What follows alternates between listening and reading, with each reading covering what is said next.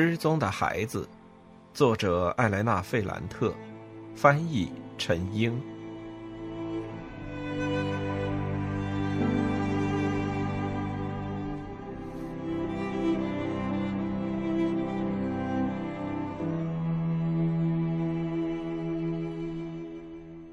八十五，我觉得很多人都在想。一个在报纸上看起来又有钱又有名的人，为什么要搬到这套破旧的房子里住？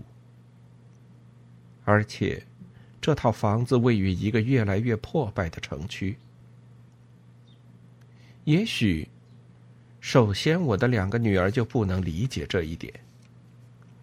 有一天早上，戴戴从学校回来，满脸嫌弃的说。有一个老头朝我们学校大门里尿尿。还有一次，艾尔莎从学校里回来，她吓得要死，说：“今天有个人在小花园里被人用刀子捅了。”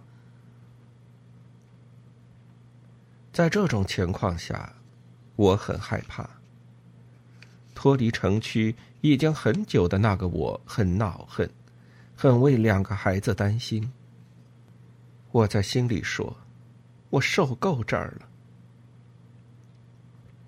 在家里，戴戴和艾尔莎说一口纯正的意大利语，但有时候我隔着窗子，或是在他们上楼梯的时候，能听到艾尔莎会用一口粗俗的那不勒斯方言，有时候甚至会用很肮脏的词。我会骂他，他假装很难过。但我知道，需要很强的意志力才能抵挡说粗话，还有其他的诱惑。有没有可能，我在搞文学的同时，他们迷失了？唯一给我带来安慰的是，我不会在这里住很久。我的书出版之后，我会彻底离开那不勒斯。我一遍又一遍的告诉自己。我只是需要等到我的小说定稿。城区的方方面面无疑对这本书都有好处。我的工作进展如此顺利，尤其是因为我对莉拉的关注。她全然融入那个环境，她的声音、目光、动作，她的邪恶和慷慨，还有她说的方言。都跟我们出生的这个地方紧密相连，就像他的 basic side，人们把他的公司称为巴西西。尽管是个外国名字，但它不像一块来自天空的陨石，而是这个贫穷、暴力和落后的环境的一个令人意外的产物。我从他的身上汲取能量。赋予我的小说一种真实的力量，这对我来说是必不可少的。写完这本书之后，我要永远离开这里。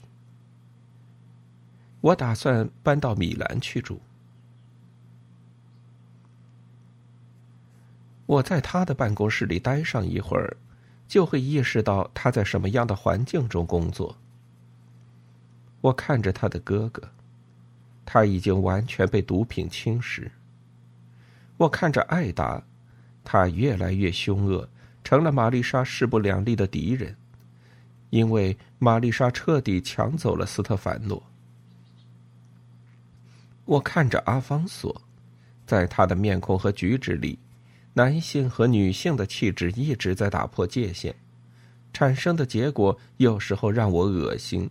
有时候让我震撼，但我越来越不安，因为他的眼睛常常是乌青的，要么就是嘴唇被打破了，总是不知道是什么时候在哪里被人打了。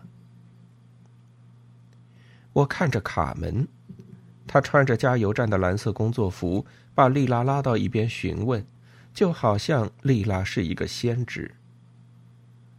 我看着安东尼奥，他也围着莉拉转，有时候会说两句，有时候待在一边不说话。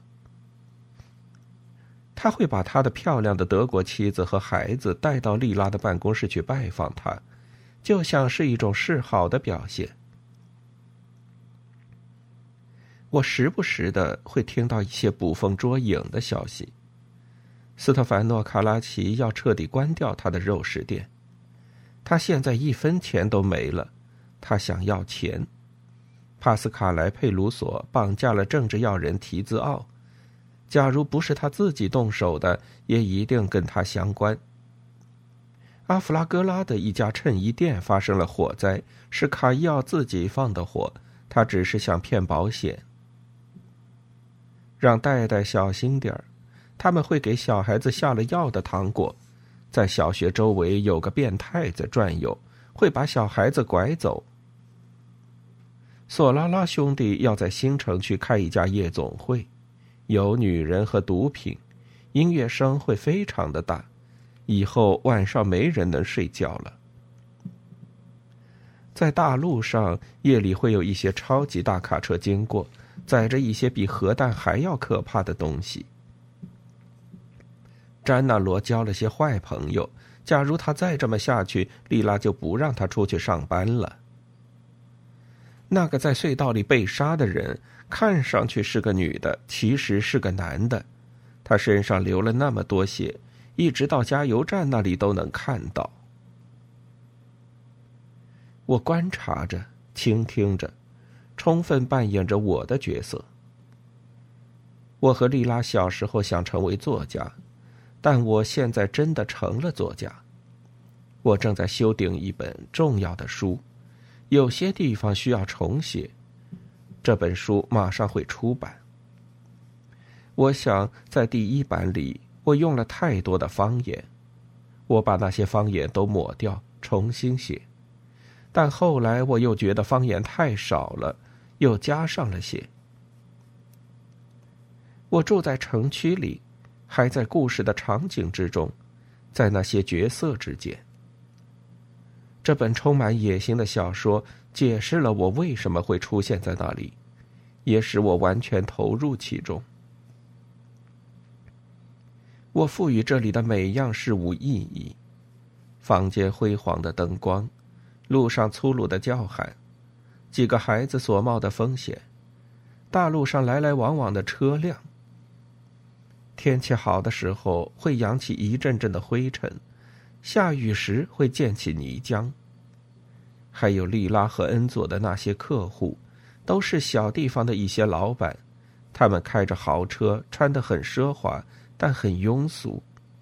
他们有时候会非常霸道的挺着肚子走来走去，有时候会点头哈腰。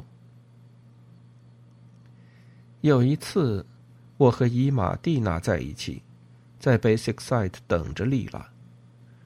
事情变得非常明显。丽拉在做一项全新的工作，但她却完全沉浸在我们之前生活的那个世界里。我听见她为了钱的事儿，用非常粗野的语言对着一个客户叫喊。我对此很震惊。那个全身都散发着权威的和气的女人去哪儿了呢？恩佐马上跑去查看。那个六十多岁上下。个头很小、肚子很大的男人骂骂咧咧的走了。后来我问丽拉：“你到底是什么人？什么意思？如果你不想说就算了。不，我想跟你说，但你要说清楚你想知道什么。我是想说，在这样一个环境，你怎么对付那些跟你打交道的人？像所有的人，我会很小心的。”仅仅就是这些吗？好吧，我很小心，我会让事情向我希望的方向发展。我们一直都是这样的，不是吗？是的，但我们现在要承担责任，对我们自己还有我们的孩子。你不是说过我们要改变这个城区吗？要改变城区，你觉得我们应该怎么做呢？诉诸法律。说出这样的话，连我自己都感到惊异。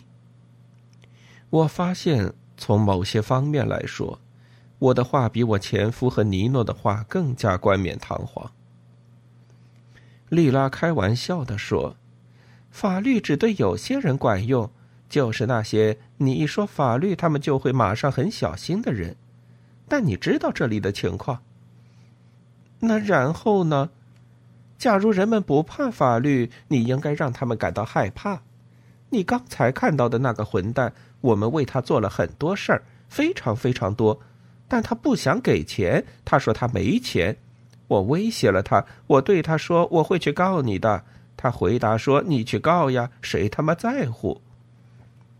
那你会去告他吗？他笑了起来。这样我永远都见不到我的钱了。之前有一个会计师偷了我们好几百万里了，我们把他开除了，告上法庭，但法律并没有解决这个问题。所以呢，我等的心烦，就把安东尼奥叫来了。那些钱马上就回来了。这次这些钱也会回来的，不用打官司，用不着律师和法官。八十六。所以，安东尼奥为利拉做的是这样的工作，不是为了钱，而是出于友情，或是基于个人的原因。或者，就我所知，安东尼奥现在还是米凯莱的员工。也许他是把安东尼奥借了过来。米凯莱对丽拉唯命是从，就把安东尼奥借给他了。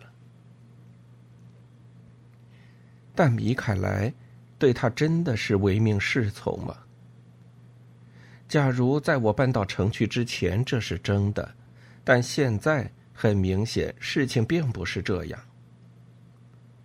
我注意到一些细微的变化。丽拉不再用一种自负的语气提到米凯莱，而是带着明显的担心和讨厌。尤其是米凯莱现在越来越少的出现在 Basic Site 的办公室。我是在马切洛和艾丽莎的婚礼上第一次发现事情发生了变化。他们的婚礼极其奢华，在婚礼的过程中。马切洛都让弟弟待在他的身边，他们俩常常咬耳朵，一起笑起来。马切洛把胳膊搭在弟弟的肩膀上。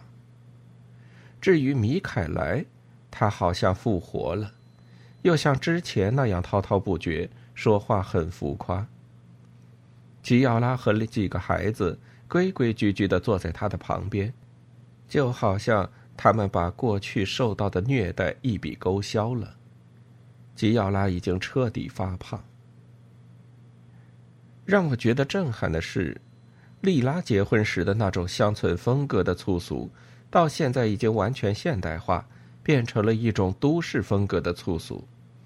莉拉也完全顺应了这种风格，无论是言谈举止还是着装。总之，除了我和几个女儿，没什么不和谐的东西。在那些颜色过于艳丽、笑声过于粗野、衣着过于奢华的人群中，我们的衣着很朴素，显得格格不入。也许因为这个缘故，米凯莱忽然爆发的怒火才让我那么不安。他正在念给新婚夫妇的宋词，这时蒂娜手上一个东西被伊玛抢走，她大哭起来，声音响彻整个大厅。米凯莱在说话，蒂娜在大哭。他忽然停下来，眼睛像疯子一样瞪着，说：“他妈的，丽娜，你能不能让他闭嘴？”他就是这么说的。丽拉盯着他漫长的一秒，但没有说话，也没有动，只是把一只手轻轻放在了坐在他旁边的恩佐的手上。我赶紧离开了我的桌子，把两个孩子带了出去。这个小插曲让新娘，也就是我的妹妹艾丽莎很不安。米凯莱讲完话，我听到大厅里传来一阵掌声。我看到他穿着非常奢华的白婚纱来外面找我，他很愉快的说：“我小叔子恢复正常了。”然后说。但他不该这么对孩子的，他把伊玛和蒂娜抱在怀里，笑着逗他们。回到大厅里，我很忐忑的跟在他的后边。有一刹那，我觉得他也恢复到了之前的样子。那场婚礼之后，艾丽莎变化很大，就好像她之前情绪那么糟，是因为没有举办这个婚礼。婚礼之后，她成了一个祥和的母亲，一个坚定稳重的妻子。他对我不像之前那么充满敌意。现在我带着几个女儿去他家。有时候也经常会带着蒂娜，他会很有礼貌的接待我，对几个孩子都很热情。有时候我会遇到马切洛，他对我也很客气，他把我称为写小说的大姨子。写小说的大姨子最近怎么样了呀？他会热情的跟我聊几句，很快就消失了。现在他们的房子总是干净整洁的。艾丽莎和西尔维奥接待我们时，穿得像过节一般。但我很快意识到，我之前的小妹妹已经彻底消失。那场婚姻使她正式成了索拉拉太太，很虚伪，不会再说一句心里话。她语气和善，嘴上永远挂着微笑，跟她丈夫一模一样。我尽量对她表现的亲密些。尤其是对我的小外甥，但我不喜欢西尔维奥，他太像马切洛。艾丽莎应该也意识到了这一点。有一天下午，有几分钟，她对我又很抵触。她说：“你爱丽娜的女儿超过爱我的儿子。”我极力否认，抱起西尔维奥亲了很多下，但他摇了摇头。一字一句的说：“另外，你选择住在丽娜那边，而不是我或者爸爸的跟前。”他不仅很生我的气，而且还生他两个哥哥的气。他生他们的气，是因为他觉得他们都没良心。马切罗对他们一直那么慷慨，现在他们在巴亚诺工作生活，一直都没跟马切罗联系。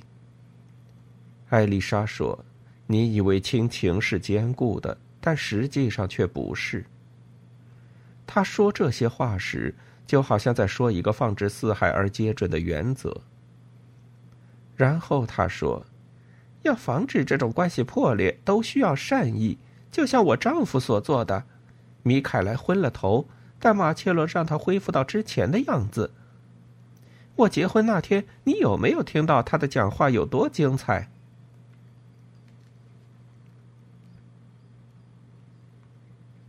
八十七，米凯莱恢复了，不仅仅体现在他又开始说那些浮夸的话，也体现在他邀请的客人名单里缺少一位在他身陷危机时一直在他身旁的人，那就是阿方索。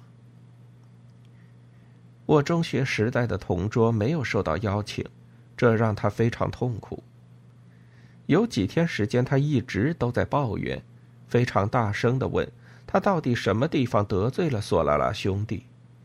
他说：“我为他们工作了这么多年，他们都没有邀请我。”后来发生了一件让人不安的事。有一天晚上，他和莉拉还有恩佐来我家吃饭，他很抑郁。让我吃惊的是。除了那次在基亚亚街上的商店里，他试过一件孕妇装之外，在我面前他从来都没穿过女装。可那天他来我家时穿的是女装，这让戴戴和艾尔莎目瞪口呆。整个晚上他都让人不得安宁。他喝了很多酒，不停的问丽拉：“我现在变胖了吗？变丑了吗？我已经不像你了吗？”他还问恩佐：“谁更美，是我还是他呢？”后来他抱怨说他的肠子不通畅，他对着几个小孩说他屁股疼的要死，他还想着让我看一眼他怎么了。他很粗俗的笑着说：“你来看看我的屁股。”戴戴很忐忑的看着他，艾尔莎尽量不让自己笑出来。恩佐和莉拉不得不赶紧把他带走，但阿方索没有平静下来。第二天，他穿着男人的衣服，没有化妆，眼睛哭得通红。他从 Basic Site 办公室出来，说他要去索拉拉酒吧里喝一杯咖啡。在酒吧门口，他遇到了米凯莱，不知说了些什么。几分钟之后，米凯莱开始对他拳脚相加。他拿起那根用于把卷帘门拉下来的杆子，娴熟的抡起来，用它打了阿方索很长时间。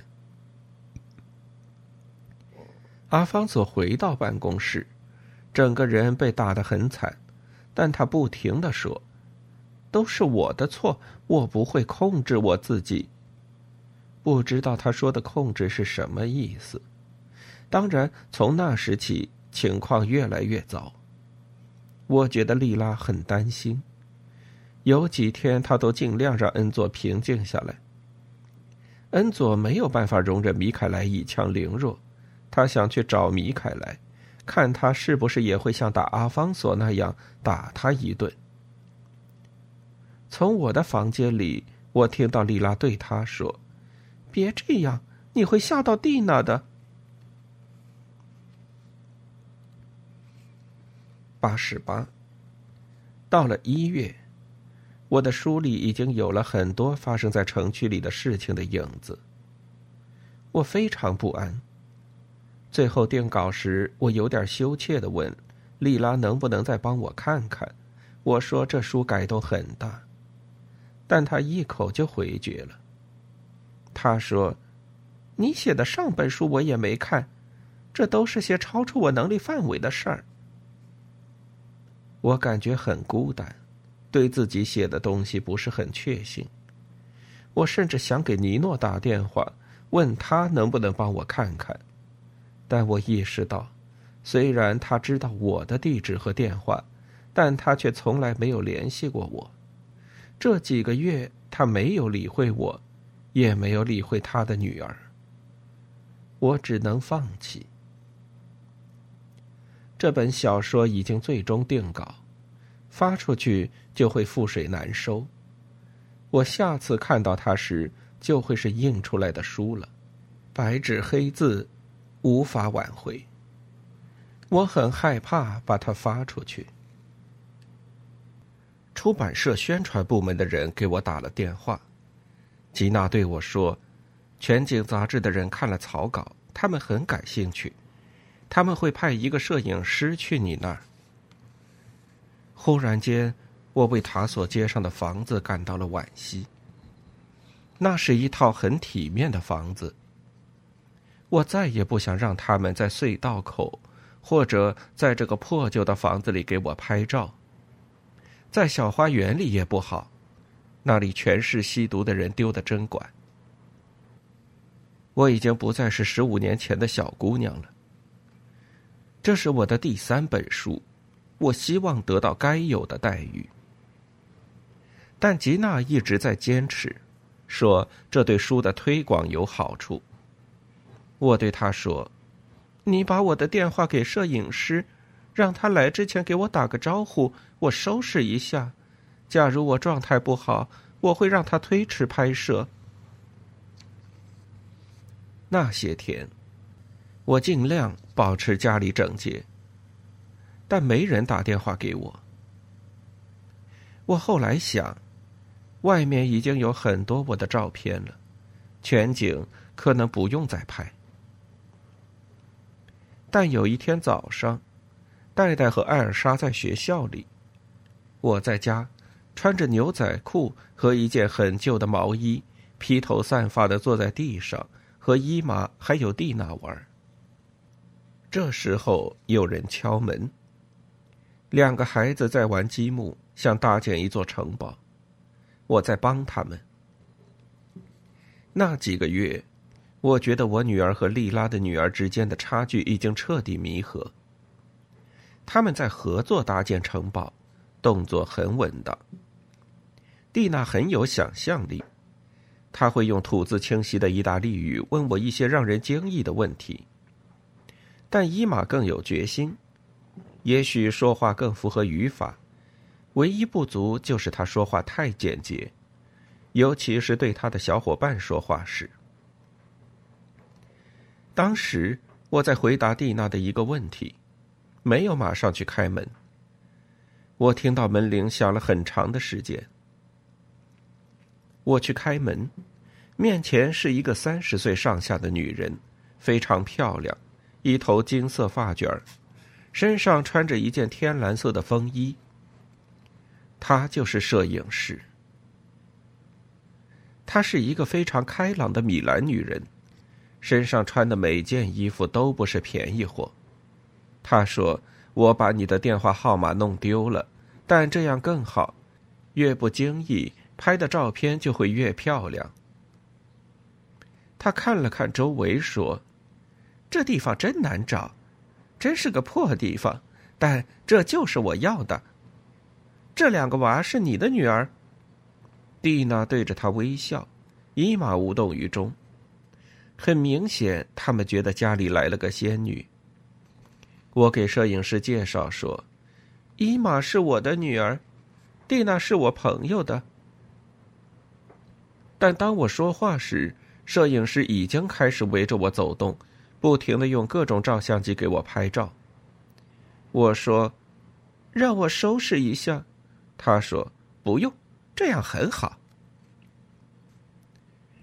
他在家里的每个角落给我拍照，厨房、孩子的房间、我的卧室，甚至在洗手间的镜子前。你有没有一本你写的书？没有，那本还没出来呢。之前写的那本呢？有的，你把它拿过来，假装在看。我按他说的做，心里有点乱。蒂娜拿了一本书，摆出我的姿态，对伊玛说：“你给我拍几张。”这让摄影师非常兴奋。他说：“你和两个孩子都坐在地板上。”他给我们拍了很多照。蒂娜和伊玛都很幸福。摄影师后来大声说。现在我给你和你的女儿单独拍一张。我要把伊玛拉到我跟前，但他说：“不，另一个。”他的脸蛋儿看起来太神气了。他把蒂娜推到我的跟前，给我们拍了无数照片。伊玛有些难过，他说：“我也要。”我张开双臂对他喊道：“来到妈妈这儿来。”一个早上的时间就这样过去了。那个穿天蓝色风衣的摄影师把我从家里拉了出去，但他有点紧张。他有几次都问我：“不会有人来偷我的设备吧？”但后来他变得兴高采烈，他想拍这个城区每一个破败的角落。他让我坐在一条吱吱嘎嘎的长椅上。靠着一面墙皮脱落的墙壁，在一个破旧的小便池旁边，我对伊玛和蒂娜说：“你们站着别动，小心点有车子。”他们的个子差不多高，一个金发，一个黑发，手拉手在那里等我。莉拉是晚饭时回来的，她上楼来接她女儿。她还没有进家里，蒂娜就跟她讲了早上的事儿。来了一个非常漂亮的太太，比我还漂亮吗？是的，比莱诺阿姨还漂亮？那没有，嗯，最漂亮的是莱农阿姨，不是，是我。你呀，你胡说什么呢？妈妈是真的。这太太来干什么？拍照片，给谁呀？给我。只给你吗？是的，你说谎意吗？你过来跟我说说，你们都做了什么？八十九。我现在很高兴，出版社宣传部门的工作很到位，有专业摄影师给我拍照，这让我很高兴。我等着全景杂志出来，但过了一星期。那篇报道还是没有出现。我的书已经上架了，那篇报道还是没有出来。我忙于其他的事情，一次是电台采访，一次是晨报的采访。后来我去米兰参加了新书发布会，还是在十五年前同一家书店，还是当时那个教授主持。阿黛尔没有出现，玛利亚罗莎也没来，但听众比过去要多。那位教授谈到我的书时，并没有带着极大的热情，但在场的听众很多都是女士，有人非常积极的发言。提到了小说中女主人公的复杂性。我已经很熟悉这个仪式了，所以比较平静。第二天早上，我精疲力尽的回那不勒斯了。我记得，当时我拉着箱子往家里走，这时大路上有辆车停了下来，是米凯莱在开车，旁边坐着马切罗。我想起了很久以前那次。索拉拉兄弟想把我拉到他们的车里去，他们对艾达也做了同样的事。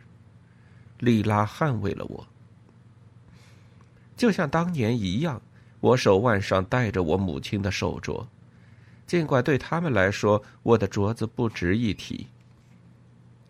出于本能，我一下子缩回了手。马切洛看着前面，没有跟我打招呼。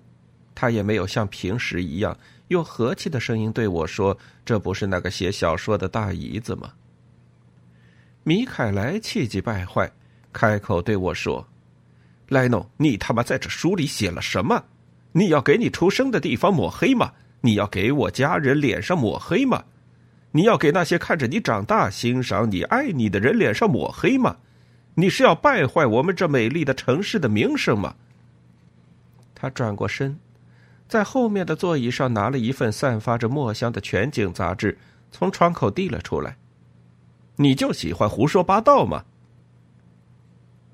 我看了一下，正好打开到了关于我的那页，上面有一张巨大的彩色照片，是我和蒂娜坐在我家的地板上。让我吃惊的是，上面的照片说明是艾莱娜·格雷科。和他的女儿蒂娜。我当时想着，这是那个照片说明的缘故。但我不明白为什么米凯莱会那么生气。我很不安的说：“他们搞错了。”但他叫喊着说了一句话，更让我莫名其妙：“不是他们，是你们俩。”你说谁？我不知道你在说什么。这时，马切洛插了一句，他很厌烦的说：“算了吧，米凯，他根本就没察觉丽娜在利用他。”他踩了一脚油门走了，把我一个人扔在人行道上，手里拿着那本杂志。九时，我把行李放在一边，站在路边读了那篇文章，我惊呆了。整整四页，上面有城区那些最丑陋的地方的照片。唯一一张有人的，就是我和蒂娜那张。那是一张非常漂亮的照片，背景是破破烂烂的房间，但显得我们俩很精致。写那篇报道的人没有提到我的小说，而是利用它来讲述索拉拉兄弟的地盘的事情。这个地域很具体，也许和新的科莫拉组织相关，也许没有。文章里没有提到马切洛，只是侧重讲了米凯莱，把他描述成一个非常有野心、视野开阔的男人。他会根据生意的需要投靠不同的党派。什么生意？全景杂志列举了一个单子，把那些合法和非法的买卖都提了出来。酒吧间甜品店、皮货店、鞋厂、小型超市、夜总会、高利贷、倒卖走私香烟、销赃、毒品，还有在地震之后介入建筑工地的事儿。我出了一身冷汗。我做了什么呢？我怎么能那么不慎重？我在佛罗伦萨写这篇小说时，从我童年和少年的经历里汲取了一些事实。我当时没有觉得危险，那是因为我身在远方。从佛罗伦萨的角度来看，那不勒斯几乎像一个想象出来的地方，就像电影里出现的城市。尽管那些路和街道是真的，那也只是各种爱情故事和侦探小说的背景。我搬回这里之后，每天都能见到丽拉。我对这里的现实产生了狂热。虽然我没有提到这个城区，但我讲的是发生在这儿的事。我应该是过于夸张了，现实和虚构之间的关系扭曲了。现在，每条路、每一栋楼都可以辨认出来，甚至是故事里的许多人物。还有那些暴力事件，也许同样被辨认出来。这张照片证明了我写的那些东西真实存在的，而且是发生在一个非常具体的区域。这个城区不再是我写作时虚构的地方，而是真实存在的。这篇文章的作者根据这些照片讲了个故事。他甚至提到了唐·阿奇勒还有曼努埃拉·索拉拉被谋杀的事，尤其在最后这件事上花费了很多笔墨。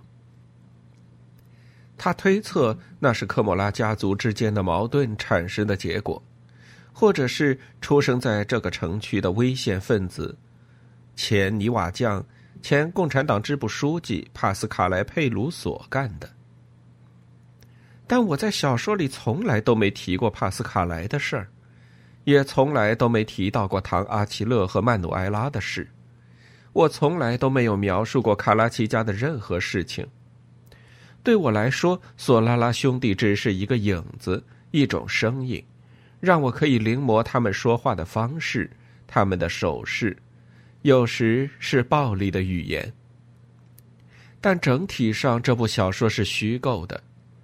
我不想谈论他们做的那些事，我的小说和索拉拉的地盘有什么关系呢？我只是写了一部小说而已。